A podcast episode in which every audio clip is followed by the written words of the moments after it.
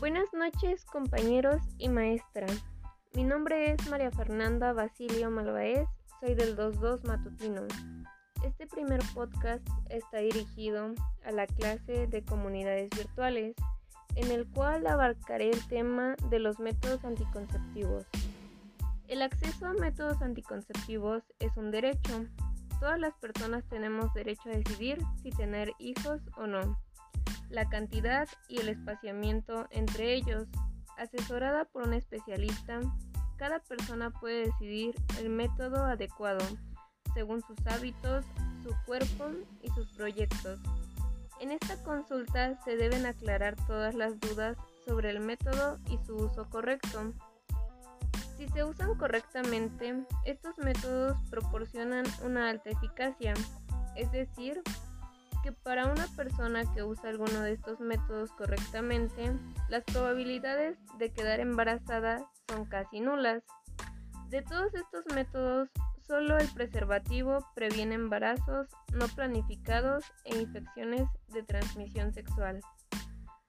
Para comenzar a usar un método es necesario realizar primero una consulta, asesorarse con una profesional y elegir el adecuado para cada persona.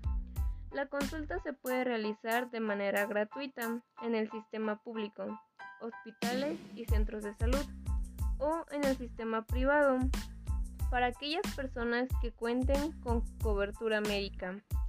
Existen diferentes tipos de métodos anticonceptivos, desde los métodos naturales, los de barrera, los hormonales y los definitivos. Los métodos anticonceptivos hormonales contienen estrógeno y progesterona o progesterona sola. Evitan el embarazo al bloquear la liberación de óvulos de los ovarios. Algunos ejemplos de este método son las píldoras anticonceptivas, los anticonceptivos inyectables, los implantes y los espermicidas.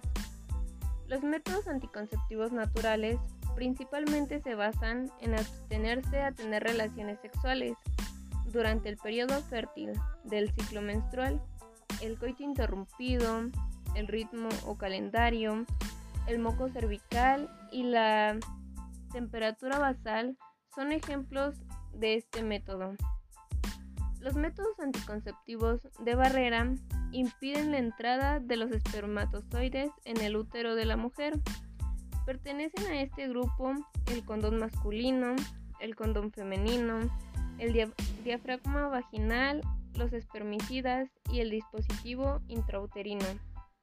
Y por último, los métodos anticonceptivos definitivos son métodos principalmente quirúrgicos, mediante los cuales la persona se vuelve estéril o infecunda.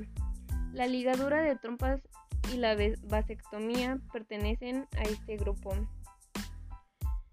Esto fue todo por hoy. Muchas gracias por su atención y su tiempo.